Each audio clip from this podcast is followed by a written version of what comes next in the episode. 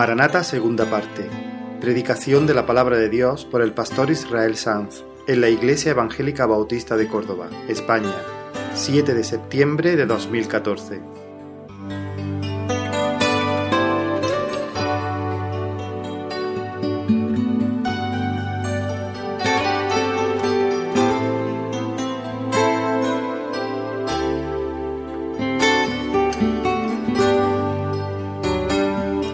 Señor, qué privilegio poder abrir tu palabra. Señor, queremos abrir nuestra boca para que tú la llenes en esta mañana. Te necesitamos, Señor. Y queremos que mientras predico y escuchamos todo, podamos, Señor, adorarte en espíritu y en verdad. Y tú seas, Señor, levantado en nuestros corazones y santificado. Y tu palabra, Señor, sea glorificada en nuestras vidas. En el nombre de Jesús, Señor, derriba, quebranta, Señor, toda, todo lo que no es tuyo. Arranca toda planta que no plantó tu mano, Señor. Atráenos a ti para que corramos, Señor, en pos de ti. En el nombre de Jesús. Amén. Amén. El pueblo del Señor es una en muchos sentidos, una compañía de personas afligidas. En el mundo tendréis aflicción. No es que somos unos desgraciados, no, no, no, todo lo contrario. No se puede ser más agraciado que un creyente, pero en este presente siglo estamos lo mismo que todos, eh, expuestos al sufrimiento. Y hay personas aquí que están llorando, y hay personas aquí enfermas de enfermedades de las que van a morir. Eh, no, no, procuro asustarte, pero es así, e, es una realidad. Hay personas aquí, te estás haciendo viejo. Hay personas aquí que tienen que soportar la, la traición y el dolor. Y hay personas en medio de nosotros, no conocemos todas las historias ni la profundidad de cada una de ellas, pero que están sufriendo. Pero eso sí, nuestras lágrimas están preñadas de esperanza. Porque nosotros recordamos bien lo que el Señor nos ha dicho. No tengáis miedo, no se turbe vuestro corazón, ni tenga miedo. Confiad en Dios, confiad también en mí. En la casa de mi Padre hay muchas moradas. Yo voy a preparar una para vosotros. Si no fuese así, yo lo hubiera dicho. Si todo se quedase en esto, yo lo hubiera dicho, pero yo voy para venir otra vez. Y cuando vuelva otra vez, os tomaré a mí mismo, para que donde yo estoy, vosotros también estéis. Gloria al Señor. Y cuando Jesús fue tomado al, cielo y los discípulos quedaron mirando hacia arriba, Dos varones se pusieron al, eh, al, lado de ellos y les preguntaron, ¿por qué estáis mirando al cielo? Este mismo Jesús que ha sido tomado de vosotros y alzado arriba, vendrá otra vez, así como le habéis visto ir al cielo. Gloria al Señor.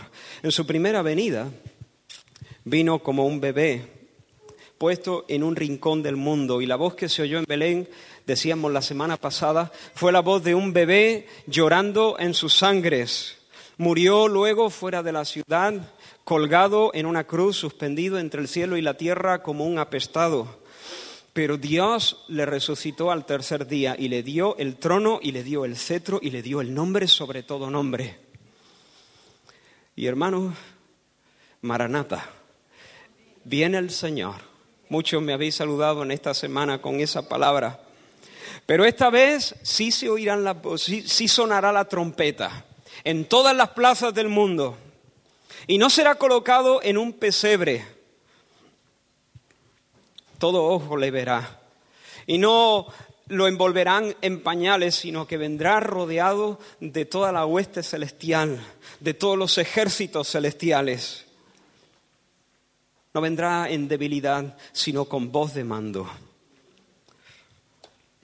Y entonces el reino de los cielos será implantado y se inaugurará el día sin ocaso. Ya no habrá más lágrimas, ya no hay más envejecimiento ni traiciones.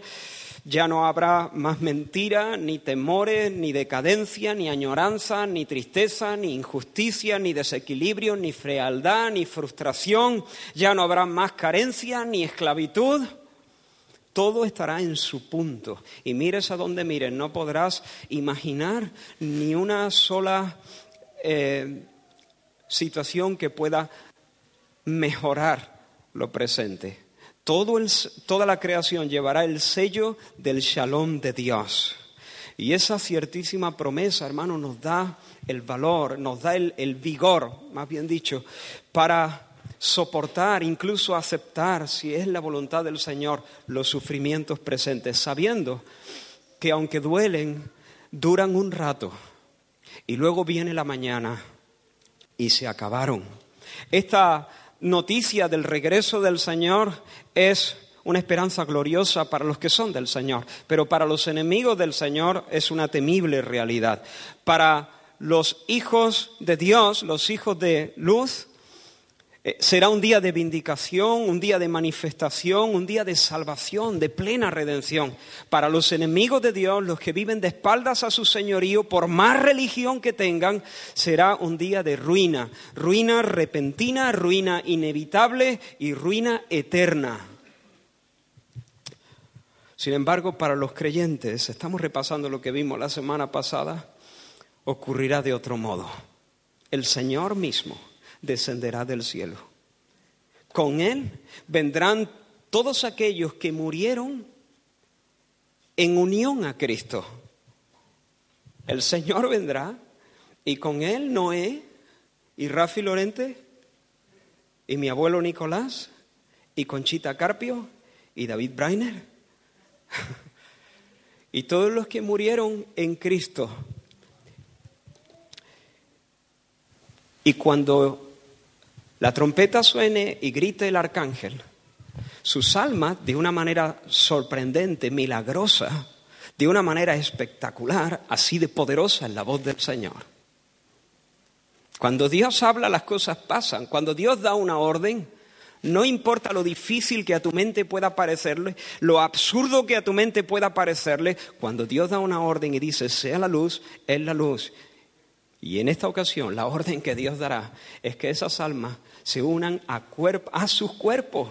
Será el cuerpo de Noé, pero no el mismo, sino uno renovado, glorificado. Uno nuevo será el mismo, pero será distinto, cualitativamente distinto, y sin embargo será su cuerpo.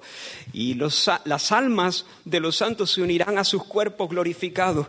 Y entonces nosotros nos daremos cuenta que en ese mismo instante también nuestros cuerpos los que hayamos quedado, si es que estamos aquí, los que estén en ese momento vivos sobre la tierra cuando eso ocurra, serán transformados y recibirán también cuerpos celestiales. Cuerpos celestiales dijimos que no quiere decir cuerpos etéreos sin forma de sí, cuerpos que no son cuerpos. No, no, no. Cuerpos glorificados, pero cuerpos que pueden comer, que pueden saltar, que pueden rebotar. Que pueden jugar, que pueden cantar, y hermanos, ¿cómo he pensado en algunos de vosotros en estos días? He pensado sobre todo en los enfermos, en las personas impedidas que no pueden vivir de una manera normal. Y en ese momento todos los santos de todos los tiempos nos reuniremos en la tierra e inmediatamente seremos arrebatados en los cielos para recibir al Señor que viene. Esto es lo que ocurría cuando un, un rey o una personalidad importante visitaba la ciudad. Entonces una comitiva salía fuera de la ciudad para recibirle y luego le acompañaban en el resto del camino para entrar en la ciudad. Esto, por ejemplo, lo hicieron los amigos de Pablo con él cuando se acercaban, no recuerdo a qué ciudad, salieron a recibirle y luego los últimos kilómetros los anduvieron con él, acompañándole. De eso se trata el, arrebatamiento. No estamos hablando de un arrebatamiento secreto y después siete años en, en... No, no, no. Los santos son arrebatados juntos, reciben al Señor en los aires y el Señor con todos sus santos desciende a la tierra. En ese momento entonces los enemigos de Dios serán juzgados y barridos y sentenciados y se instaurará el reino de Dios sobre la tierra. Una tierra que será también destruida y renovada. Y el Señor siempre estará con nosotros. Hermanos, si yo ignoro estas cosas, entonces yo me voy a resistir a perder ciertos goces, me voy a aferrar a las cosas de esta vida porque son las únicas que tengo. Pero si vivo a la luz de estas verdades, hermanos, entonces puedo perder con esperanza, sin desesperar, puedo perder las fuerzas y el pelo, puedo enterrar a mis amigos y a mis familiares llorando por supuesto su pérdida, llorando la separación, pero anticipando el goce del día en que cuando suene la trompeta, mi amigo y yo vamos a subir de la mano para darle la bienvenida al rey y luego vamos a regresar para vivir para siempre en una tierra donde jamás habrá despedidas. En esta mañana, hermanos, queremos continuar enfatizar otras cosas del pasaje que vimos la semana pasada y de nuevo os pediré que abramos la palabra en Primera de Tesalonicenses, capítulo 5. Primera de Tesalonicenses, capítulo 5. En los últimos versículos del capítulo 4, Pablo está hablando de estas cosas que acabamos de mencionar. En el 5 no inicia un nuevo tema, sino que sigue hablando del, del mismo asunto. Bien, pero ¿cuándo va a pasar esto? ¿Cuándo va a pasar esto? Vale, tenemos esperanza. Estas realidades gloriosas son muy ciertas, así que podemos tener esperanza. Pero ¿cuándo? Y eso es lo que Pablo escribe ahí, a partir del versículo 1, y vamos a leerlo. Acerca de los tiempos y de las ocasiones, no tenéis necesidad, hermanos, de que yo os escriba, porque vosotros sabéis perfectamente que el día del Señor vendrá así como ladrón en la noche, que cuando digan paz y seguridad, entonces vendrá sobre ellos destrucción repentina, como los dolores a la mujer encinta, y no escaparán. Mas vosotros, hermanos, no estáis en tinieblas para que aquel día os sorprenda como ladrón. Porque todos vosotros sois hijos de luz e hijos del día, no somos de la noche ni de las tinieblas. Por tanto, no durmamos como los demás, sino velemos y seamos sobrios. Pues los que duermen de noche duermen, y los que se embriagan de noche se embriagan.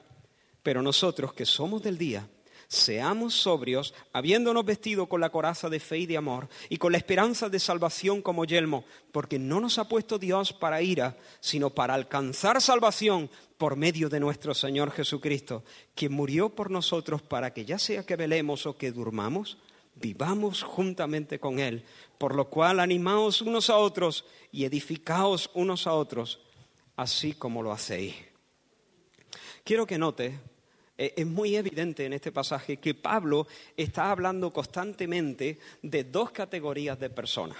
En el versículo 3, por ejemplo, habla de ellos, vendrá sobre ellos. En el versículo 4 habla de vosotros. En el versículo 6 habla de los demás. No durmamos como los demás. En el versículo 8 dice nosotros. Así que están ellos, los demás y nosotros. Dos categorías muy distintas de personas. Ahora quiero que entendamos algo. La escritura divide la historia de la, de la humanidad en dos épocas. Por una parte, el presente siglo malo el siglo presente. La Biblia lo describe como un orden de cosas que es malo, que es caótico, que está en pecado, que está en tinieblas. Y por otra parte, el siglo venidero. ¿Os suenan estas palabras? El presente siglo y el siglo venidero. Esas son las dos épocas en las que divide la escritura la historia de la humanidad, incluyendo la historia sin fin en el reino de Dios. Ahora, el evento que marca, que, que, separa esas dos épocas, que marca la clausura del presente siglo y la inauguración plena del siglo venidero es la venida de Cristo, la resurrección de los santos y el juicio de los malos. ¿Vale? Ahora bien, dijimos que el Señor Jesús, el Mesías, está por venir, pero ha venido. Su venida se desdobla en dos momentos. Y porque ha venido, el siglo futuro, el siglo venidero, ya ha irrumpido en el presente. Espero que no, no, no perderos aquí. Mi pregunta es, ¿estamos viviendo en el siglo presente o estamos viviendo en el siglo venidero? No responda en voz alta, solo piensa. ¿En qué época vive el cristiano? ¿Vive en el siglo presente, presente siglo malo, como dice la Escritura, o vive en el siglo venidero? En un sentido, vive en el siglo presente. Pero en otro sentido, podemos decir que en ambos Alguien lo dijo de esta manera, el futuro ha invadido el presente. Y uno dice, bueno, esa frase es muy bonita, pero es muy rara, porque si el futuro ha invadido el presente, deja de ser futuro para convertirse en presente. No, sigue siendo futuro. Los teólogos lo han llamado el ya, pero todavía no. Ya, pero todavía no. De alguna manera, el presente siglo está embarazado del siglo futuro. Ya está el siglo futuro aquí el siglo venidero. Los poderes del siglo venidero ya se están haciendo, ya se están manifestando en este presente siglo. Ya el pueblo de Dios ha gustado de los poderes del siglo venidero, de las dinámicas del siglo venidero. Entre otras cosas, la, gente de Dios, aunque todavía estamos viviendo aquí, somos nuevas criaturas. Las cosas viejas, he aquí, todas son hechas nuevas.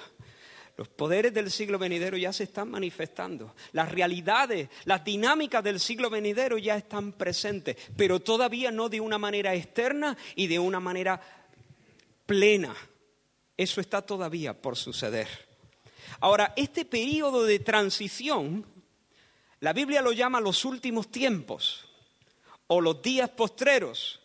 Los últimos tiempos comienzan con la primera venida de Cristo. Así que desde, por eso Pablo y los apóstoles hablan de estar viviendo en los postreros tiempos. Nosotros estamos viviendo, en, entiendo yo, en lo postrero de los postreros tiempos. Pero los postreros tiempos comienzan ahí. Y ahora en este tiempo de transición coexisten, conviven personas que pertenecen a dos mundos completamente distintos, a dos siglos completamente distintos.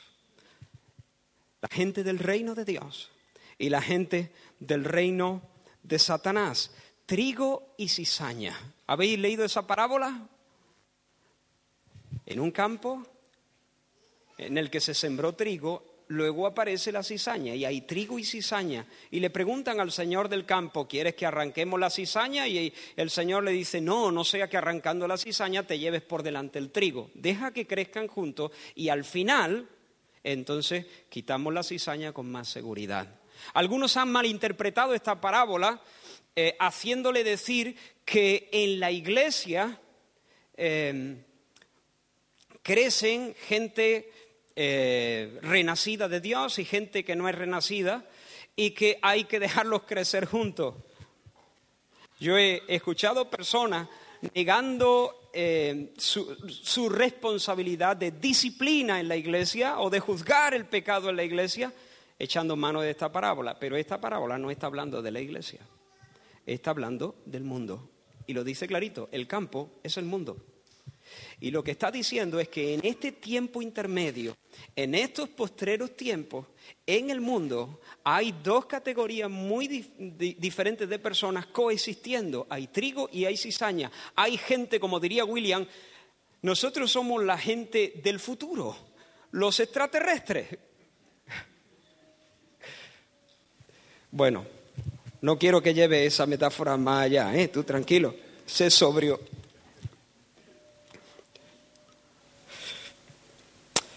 Fíjate que Pablo los contrasta en este pasaje.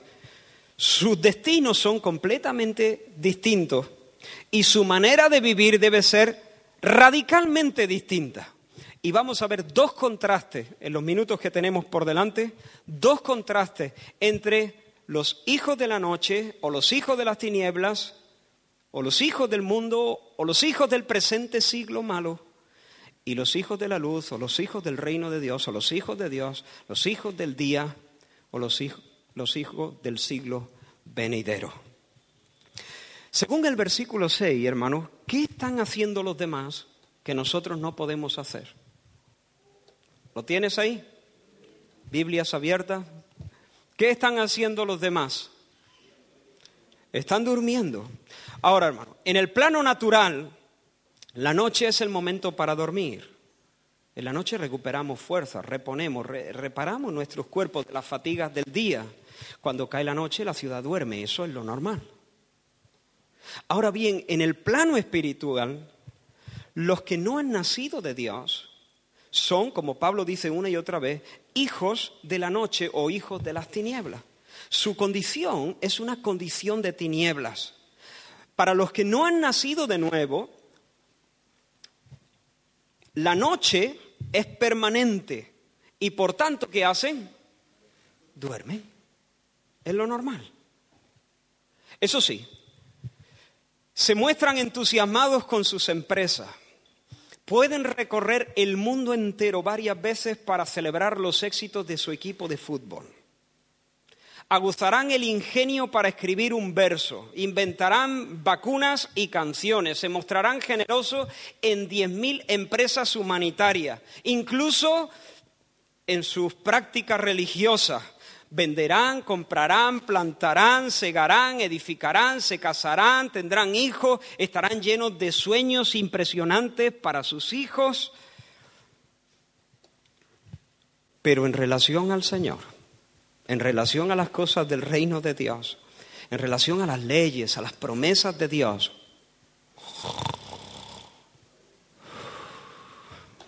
duermen Háblales de la gloria que vendrían detrás de los sufrimientos de Cristo. Verás qué cara de empanada. Perdón, no estoy queriendo, perdón, no, paréntesis, no estoy queriendo insultar. espero que se, que, se, entienda. Cara de, de, de muñeco de palo. Háblales del juicio final de la hermosura de la santidad. Tal vez si son amables, y muchos de ellos son amables, algunos son agresivos, pero muchos de ellos son amables, te dejen hablar y exponer tu rollo. Y pacientes te dejarán que te expreses. Y luego se despedirán de ti con cortesía y seguirán a lo suyo, a lo real, a la vida, vamos, a lo que cuentan, lo único que cuenta para ellos como los días de Noé, estaban comiendo y bebiendo y casándose y dándose en casamiento. ¿Recuerdas a, Saúl, Isaú? Varias veces he hablado de este tipo porque me, me llama mucho la atención.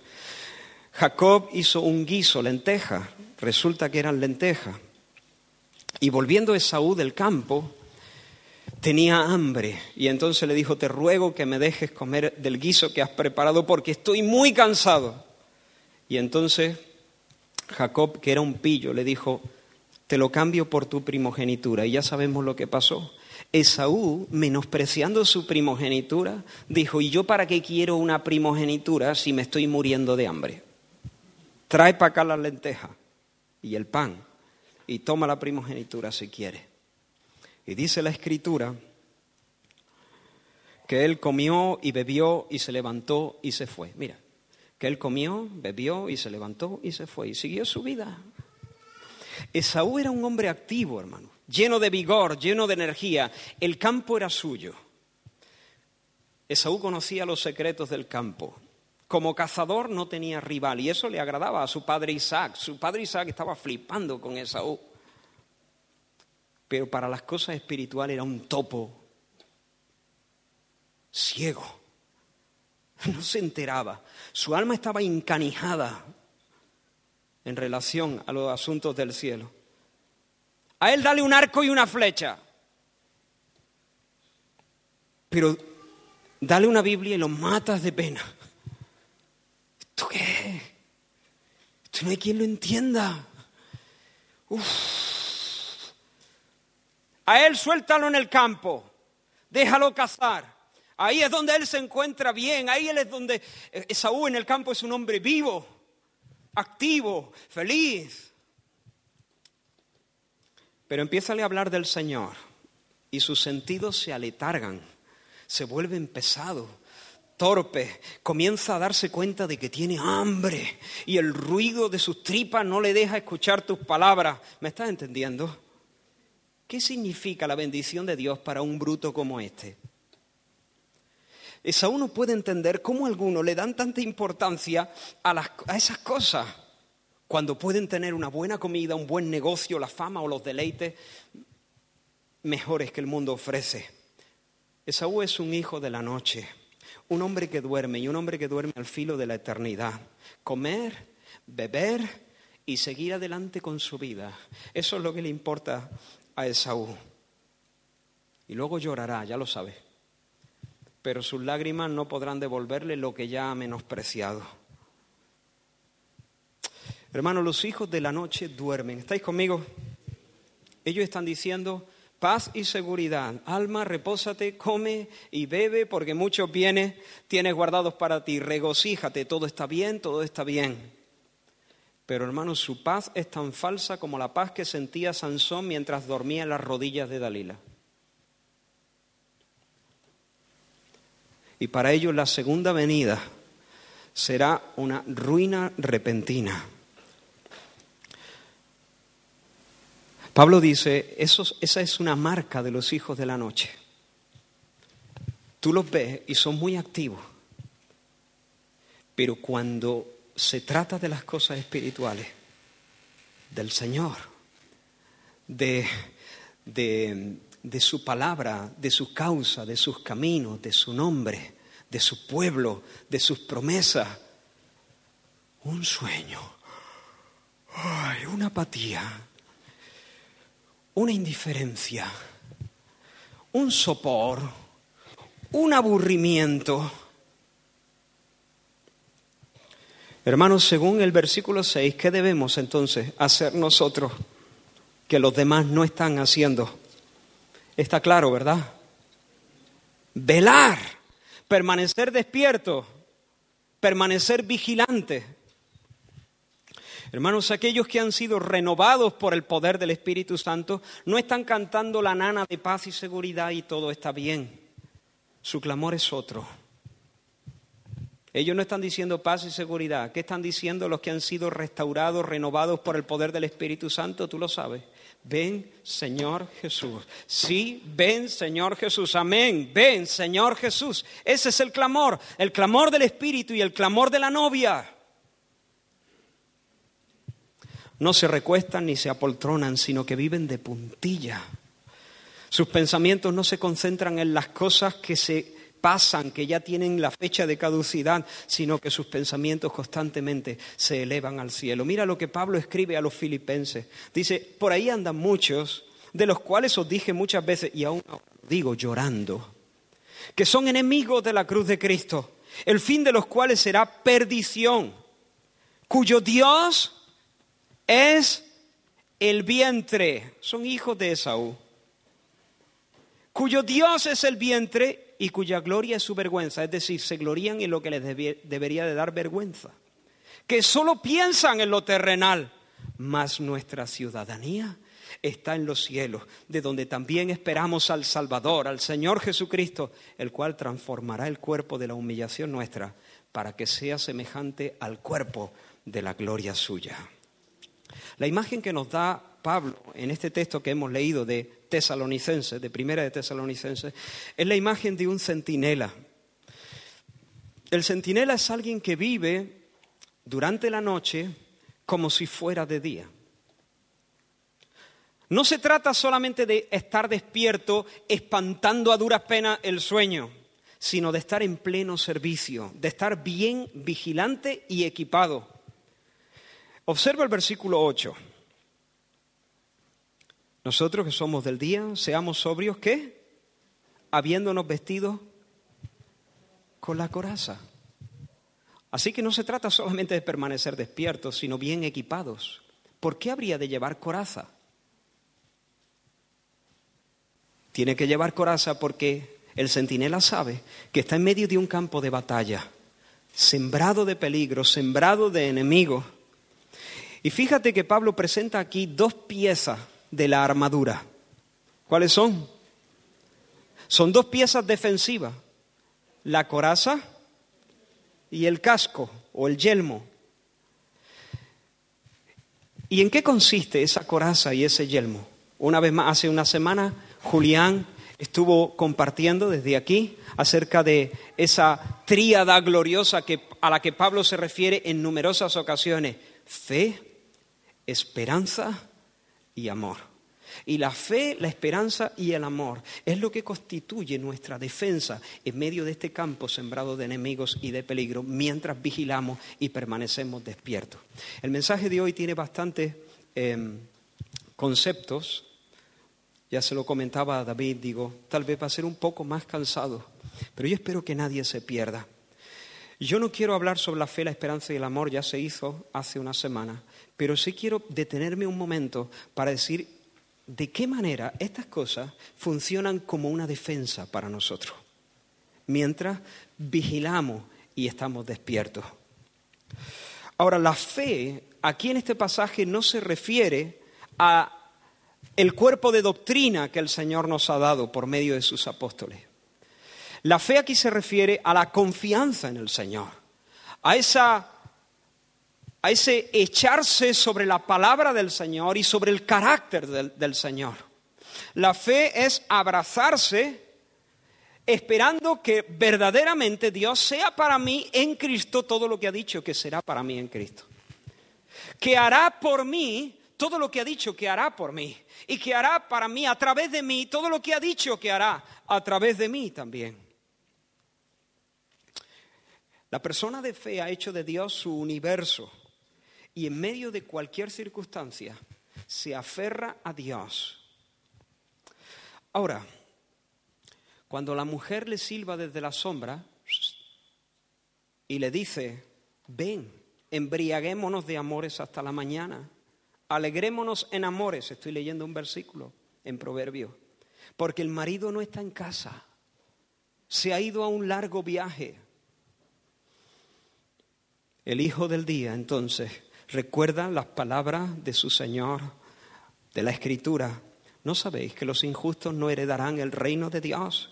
No es rey, ni los fornicarios, ni los idólatras, ni los adúlteros, ni los afeminados, ni los que se echan. Afeminados quiere decir las personas no que tienen, eh, esta palabra la solemos interpretar mal, quiere decir personas homosexuales que practican la homosexualidad, pero em, asumían el rol femenino, por así decirlo. No quiere decir que haya una persona que tenga, haya sido criado por mujeres y tenga gestos más femeninos, eh, pertenezca a esta lista que recibe tal condena, condena de parte del Señor, ¿vale? Entre paréntesis. Ni los que se echan con varones, ni los ladrones, ni los avaros, ni los borrachos, ni los maldicientes, ni los estafadores heredarán el reino de Dios. Y esto erais algunos de vosotros, mas ya habéis sido lavados, ya habéis sido santificados y habéis sido justificados en el nombre del Señor Jesús y por el Espíritu de nuestro Dios. Mientras la mujer sin vergüenza silba desde la sombra, y espera la respuesta. El Hijo del día recuerda las promesas del Señor. Sol y escudo es el Señor. Gracia y gloria dará el Señor. Nada bueno niega el Señor a los que andan en integridad. Y aunque sea soltero y se le estén pasando los años y, y sienta un poco de tristeza, permanece en su sitio, sabiendo que su Señor es veraz cuando dice, yo no le niego nada bueno a los que andan en integridad. Recordará las palabras del Señor, bienaventurados los de limpio corazón, porque ellos verán a Dios. Recordará las palabras de la Escritura del Señor mismo cuando dijo, el que cree en mí, como dice la Escritura, de su interior correrán ríos de agua viva. Y aunque por momentos se sienta atraído y se levanten pasiones en su corazón, fe le protegerá de la mujer adúltera, de la mujer sin vergüenza que se esconde en la sombra y espera hacer las cosas cuando el marido no está.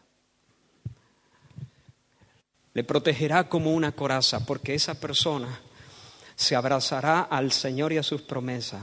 El Señor no me tiene a pan y agua. Él pone ríos en mi interior por el Espíritu. El Señor me ha dado una herencia, verle cara a cara, y me la ha prometido si yo persevero en su senda. El Señor es juez justo y condenará y cerrará el paso a su reino a todos los que son adúlteros y fornicarios y estafadores y ladrones, etc. Y entonces resistirá la tentación y seguirá adelante. Bendito sea el Señor. Y cuando viene el temor, y los dardos del diablo se dirigen a tu mente, te va a faltar, no vas a tener suficiente, te estás haciendo viejo, te vas a volver loco, vas a, perder la razón, vas a ser una carga para los tuyos, al final terminarás diciendo tontería en una cama y haciéndote pipí encima.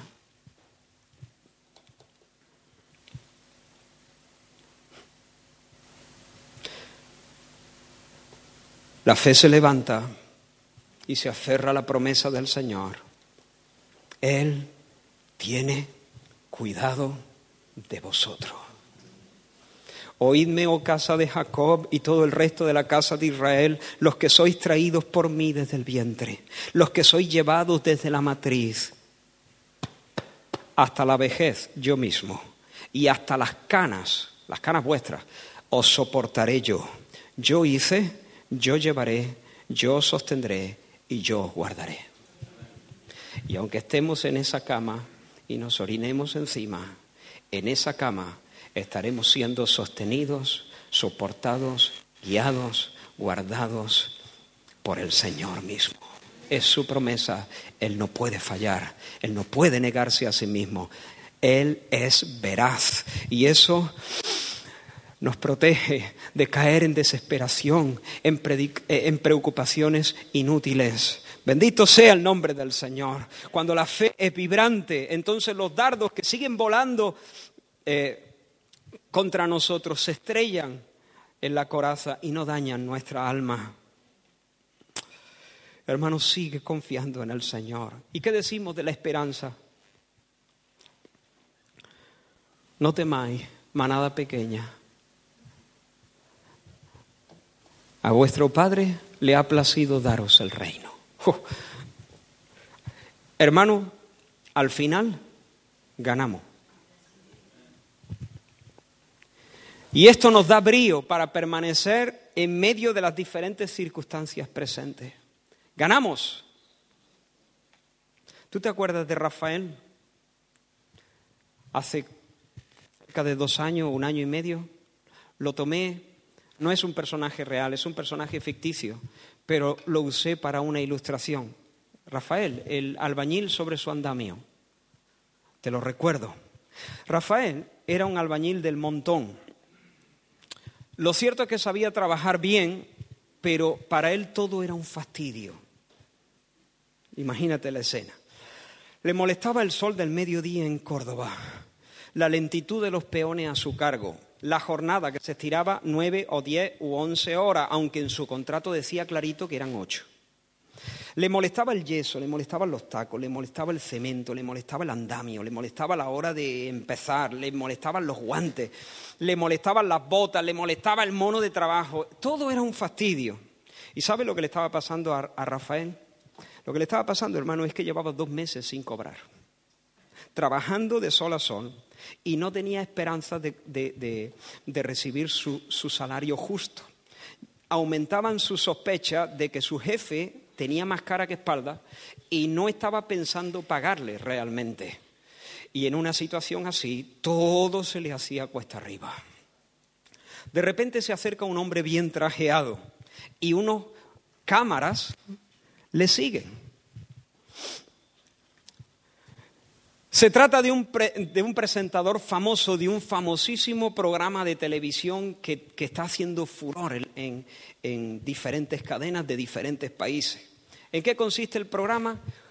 Multimillonarios escogen al azar a uno de los contribuyentes y le ofrecen, a cambio de su trabajo de ocho horas, es decir, de que haga una, una sola jornada, una vivienda de lujo, un mes con todos los gastos pagados en un hotel de cinco estrellas que él escoja de entre todos los hoteles del mundo y un sueldo vitalicio libre de impuestos de 2.500 euros. Rafael no sale de su asombro. Primero se asegura dónde está la cámara oculta, pero luego se da cuenta que no, que él, él es el presentador, él lo conoce porque lo ha visto en la tele. Allí está el programa, allí está el contrato, allí está el notario. Hermano, Rafael dice medio temblando, ¿y qué tengo que hacer? Y el empresario le dice, terminar tu jornada, echar las horas que te quedan y al final del día el premio es tuyo. Eso sí, tienes que estar dispuesto a que te grabemos, a que te hagamos algunas preguntas, a venir luego al plató, etcétera, etcétera. Fenomenal, dice él. Rafael se coloca los guantes, corre al andamio, se encarama de un salto, hermano. Sube con una sonrisa y toma la machota. Su corazón late deprisa quiere besar la espuerta. quiere darle un beso al cincel, hermano. De repente se percata de que los pájaros a poca distancia están cantando. No lo había oído nunca. Respira hondo y comienza a tararear una canción. Hace un rato soltó una palabra muy fuerte cuando se golpeó el dedo con una machota pero ahora se acaba de golpear el dedo con la machota y yo te pregunto, ¿le duele? Sí. pero ya no dice esas palabras. y sigue cantando y escuchando los pajaritos a poca distancia. De hecho, se ha pegado más fuerte que la primera vez, pero su reacción ha sido completamente distinta. Mientras mira el dedo, piensa en la casa, en el hotel, en la carita de sus niños, en la carita de su esposa, en el, sueldecito de por vida, retoma la machota y retoma su canción. Ya no le molesta el polvo del cemento, ya no le molesta el sol de Córdoba, ya suda, pero suda contento. Tiembla al levantar los sacos, como antes, pero no deja de canturrear mientras lo hace. Ya no gruñe a los peones, les habla. Gracias, fenómeno. Gracias, campeón. ¿Me podrías traer, por favor? Bueno, un espectáculo. Los peores están que no salen de su asombro. Llega al final de la jornada. El sol se oculta detrás de las montañas, pero Rafael todavía se siente fresco. Escucha, le dice a los del programa, que si hay que echar otro día. ¿Qué le ha pasado a Rafael? ¿Ha creído que va en serio esto? Y tiene una esperanza. Y sabe que antes de que termine el día tendrá una fortuna. Y se gloría en su esperanza. Multiplica esa experiencia por infinito y comprenderás lo que la esperanza puede hacer en el corazón de un cristiano. Aquí estamos, en medio del calor de Córdoba y del calor de las pruebas y con los golpes de la vida y a veces con un pago que decimos, vaya tela, por este, por este salario. Pero es que al final de la jornada tú y yo sabemos que tendremos todo, porque todo, todo es vuestro, y vosotros de Cristo, y Cristo de Dios. Manada pequeña, no tengas miedo, a papá le ha placido darnos el reino. Así funciona la esperanza. Y en medio de esta, en medio de, de la tribulación, nosotros podemos decir lo que Pablo dice a los corintios, atribulados en todo, pero no angustiados, en apuros, mas no desesperados, perseguidos, pero no desamparados, derribados, pero no destruidos, y un poco más adelante, sabiendo que el que resucitó al Señor Jesús, a nosotros también nos resucitará con Jesús y nos presentará juntamente con vosotros. O por ejemplo este, en el Antiguo Testamento, hubiera yo desmayado si no creyese que veré la bondad del Señor en la tierra de los vivientes. Pero es que me lo creo. Yo sé que veré la bondad del Señor en la tierra de los vivos. Por eso termina el Salmo diciendo, aguarda a Jehová, esfuérzate, esfuérzate y aliéntese tu corazón. Sí, espera al Señor. Y en medio del servicio, siervos, obedeced a todo, en todo a vuestros amos terrenales, no sirviendo al ojo. Y un poco más abajo, sabiendo que del Señor recibiréis la recompensa de la herencia, porque a Cristo el Señor servís. Y en medio del pecado, en una sociedad enferma, inmoral, corrupta, nosotros esperamos, dice Pedro, según sus promesas, cielos nuevos y tierra nueva en los cuales mora la justicia, por, la por lo cual, oh amados, estando en espera de estas cosas, procurad con diligencia ser hallados por Él sin mancha irreprensibles en paz. Hermanos, la novia no mancha su vestido, dijo alguien, cuando sabe que el novio está en la puerta. Y el amor, el amor es lo contrario de vivir para nuestro buche. Se trata de un corazón comprometido para la gloria, eh, con la gloria del Señor y el bienestar del pueblo del Señor y aún el bien de los enemigos del Señor. Es una vida que danza, que se entrega. Y en esta época en la que el amor de muchos se enfriará, como nunca antes, el cristiano debe seguir la palabra del Señor que dice, añadid a vuestra fe virtud, a la virtud conocimiento, al conocimiento dominio propio, al dominio propio paciencia, a la paciencia piedad, a la, a la piedad afecto fraternal y al afecto fraternal amor. Si estas cosas están en vosotros y abundan, no os dejarán estar ociosos ni sin fruto en cuanto al conocimiento de nuestro Señor. Y más abajo dice, porque si tenéis estas, porque haciendo estas cosas no caeréis jamás, porque de esta manera os será otorgada amplia y generosa entrada en el reino eterno de nuestro Señor y Salvador Jesucristo. Hermanos, el mundo duerme, pero tú debes velar. El mundo se ha desvestido porque no espera a nadie. Pero tú y yo tenemos que seguir con las botas puestas con los vestidos bien ceñidos, porque estamos esperando esa voz que diga, el rey está aquí, salid a recibirle. Ahora bien, nadie será fuerte en la fe, en la esperanza y en el amor, sin mantener el fuego de su comunión íntima con Dios. Lo repito, nadie será fuerte en la fe, la esperanza y el amor, sin mantener el fuego de su comunión íntima con Dios. El mundo duerme, pero nosotros no somos del mundo. Esos son los hijos del presente siglo, pero nosotros somos distintos. Debemos velar. Debemos velar bien vestidos, con la coraza bien puesta. Fe, esperanza y amor pero nunca vamos a ser fuertes en la fe, la esperanza y el amor si no avivamos el fuego constantemente de nuestra comunión íntima con Dios. Hermanos míos, con todo respeto y con todo el cariño del mundo, pero con todo el peso pastoral también en mi corazón. Enrédate en diez mil conversaciones superficiales tipo, tipo Facebook o, 20 o esas redes sociales. Yo no estoy en contra de las redes sociales.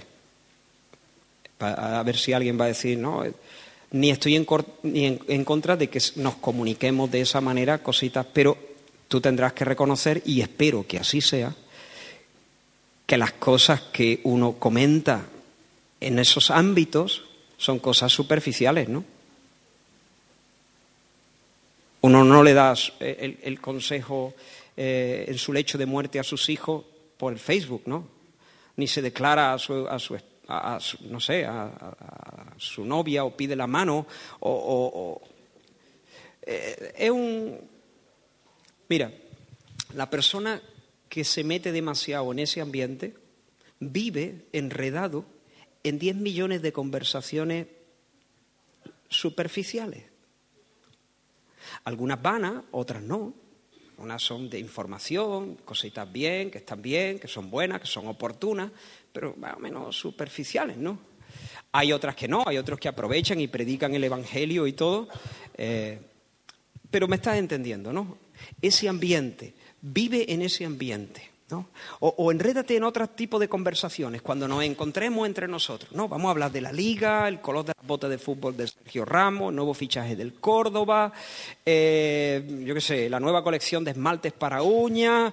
Eh, lee y lee un montón de cositas, un montón de cositas, pero superficiales, de todo un poquito, miscelánea.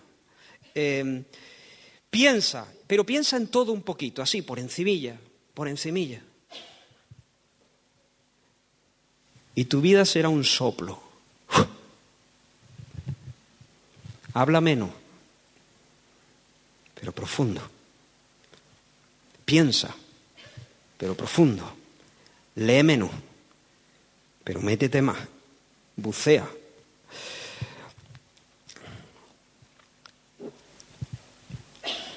Hermanos, tenemos la obligación de apartarnos de la bulla incesante y concentrar nuestra alma en las cosas de peso y pensar y orar seriamente.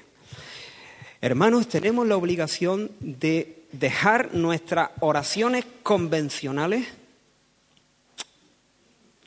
y cerrar la boca delante de Dios, dejando que Dios y el silencio nos convenzan de nuestra falta de poder, de nuestro poco caudal espiritual, de tal manera que el Espíritu de Dios nos empuje verdaderamente a orar después de tanto tiempo recitando oraciones.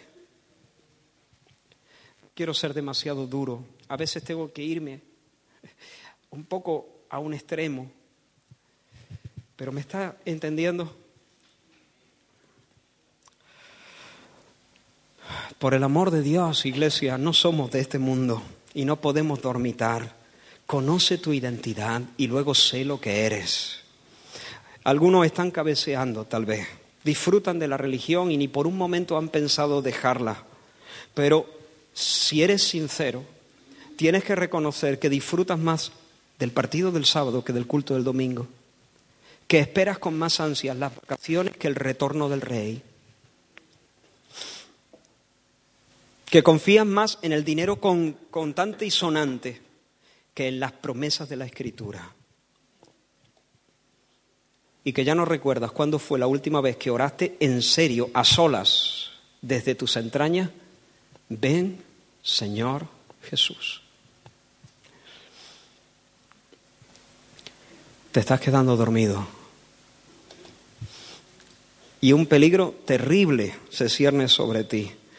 Y tu amor se está enfriando tal vez. Todo es tan tan tibio, tan inofensivo, tan insípido. Y mi oración este, es que este mensaje para ti y para mí sea como un despertador, aunque sea desagradable como todos los despertadores, que sea como un bisturí que abra la costra de nuestros corazones hasta que sangren, pero que salga también la pus.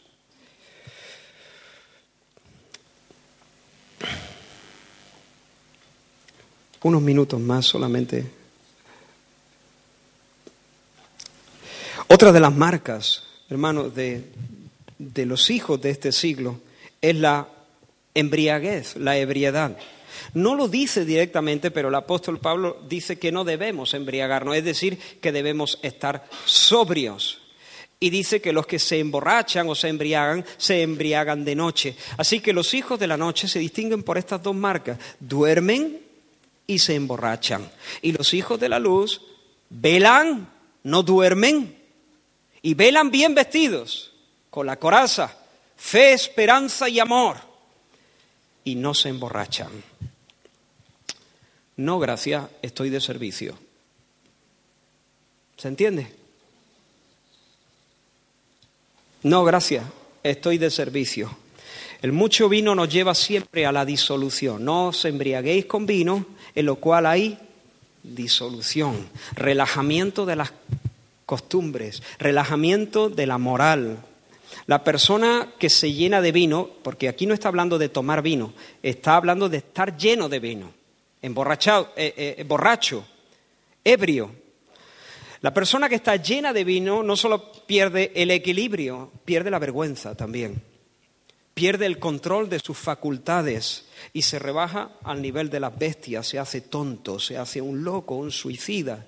El borracho relaja su vida de tal manera que tú no le puedes confiar nada, llena sus manos de dones y de riqueza y es capaz de en una noche disiparlo completamente, porque la embriaguez y la disolución van como compañeros, hombro con hombro.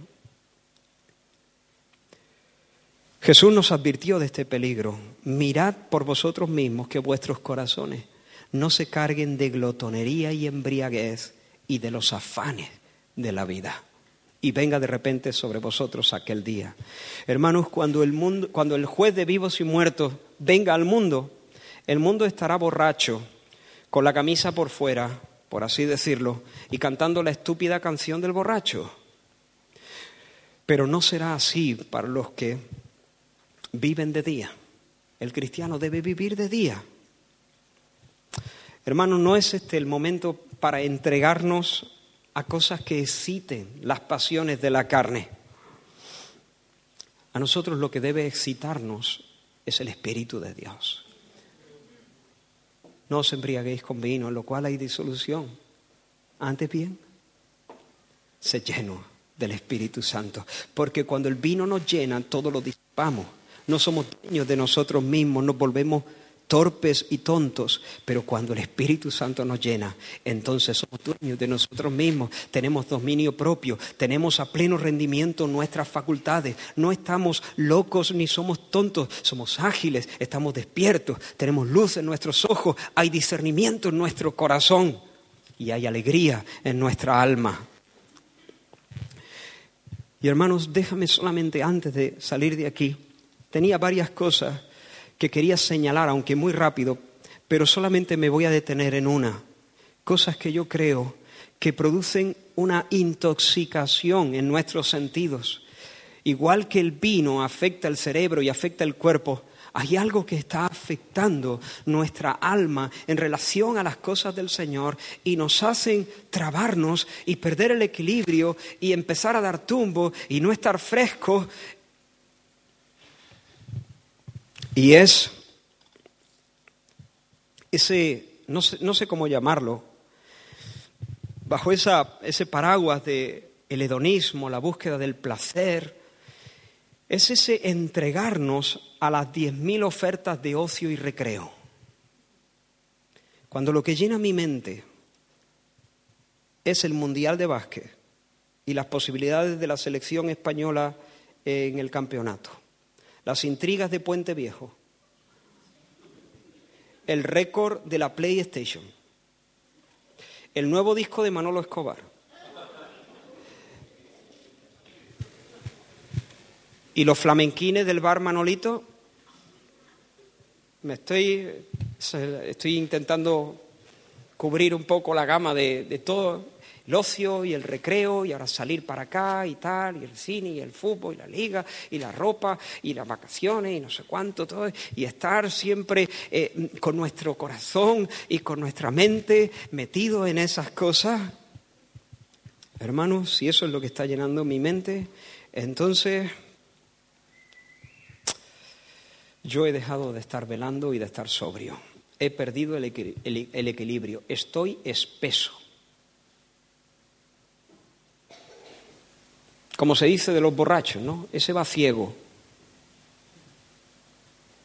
controlado por una vehemente pasión y excitación artificial. Pues así, así hay. Y en este momento hay cristianos. Tenemos que guardarnos, hermano. No estamos bromeando. El rey viene. Maranata. Somos ciudadanos del futuro. Hay dos mundos distintos. En uno es de noche y la gente duerme y se emborracha. Pero en otro es de día. Y de día ni se duerme, ni se bebe, ni se, ni, ni se deja el servicio. Estamos donde tenemos que estar, con las manos en el arado, en nuestro puesto y velando y en guardia. Estamos de servicio. Y temo que algunos que son del día están viviendo como si fuese de noche y dejándose arrastrar por todas estas cosas y estas cosas te tienen intoxicado el corazón. Y esa euforia o esa excitación es un poco artificial, es bastante artificial. Quiero llamarte y aquí cerrar, hacerte notar una cosa y luego hacerte un llamado. ¿Qué es lo que distingue a estos dos tipos de personas? ¿Por qué los hijos del día viven de esa manera mientras que los demás duermen? ¿Es que acaso son mejores? ¿Es que son gente superior? ¿Tienen una cualidad que excede a la de los otros? No, lo que los distingue es una intervención soberana de Dios. Dios nos ha puesto para salvación. Hay un Dios que en su misericordia nos ha llamado así nos ha silbado y nos ha dicho, ven, nos vio en una cuneta y nos dijo, vive. Y nos ha puesto para salvación. Y no solo eso, sino para ser salvos por medio de Cristo, quien se entregó y murió por nuestros pecados. Es lo que Dios ha hecho, eligiéndonos, santificándonos, llamándonos, perdonándonos nuestros pecados por medio del sacrificio, la obra de Cristo. Eso es lo que nos distingue. Por lo tanto, hermano, te llamo en el nombre del Señor a vibrar en tu esperanza, a estar en espera de estas cosas cuando suene la trompeta y la voz del arcángel. Pero aquí, en el día presente, a saberte un hijo del día y no de la noche, y saber que tu identidad obliga a vivir de otra manera. No te duermas, espabilate, ponte de pie Pon tus afectos en las cosas de Dios. Concéntrate. No te dejes embriagar por cosas. No te hagas ciego por las cosas del, que ciegan a la, a la, gente del mundo. Ponte en tu sitio. Ponte la armadura. Estate en pie.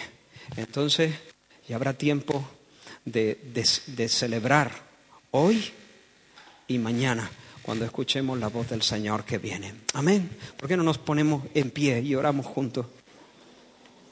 Aleluya. Aleluya. Gracias, Señor. Gracias por la esperanza. Sí, espera al Señor, alma mía.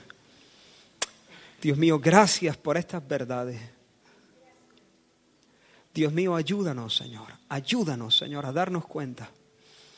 Dios mío, si estamos dejándonos arrastrar por este ambiente Ayúdanos, Señor, a estar en guardia, a estar vigilante, a permanecer despierto.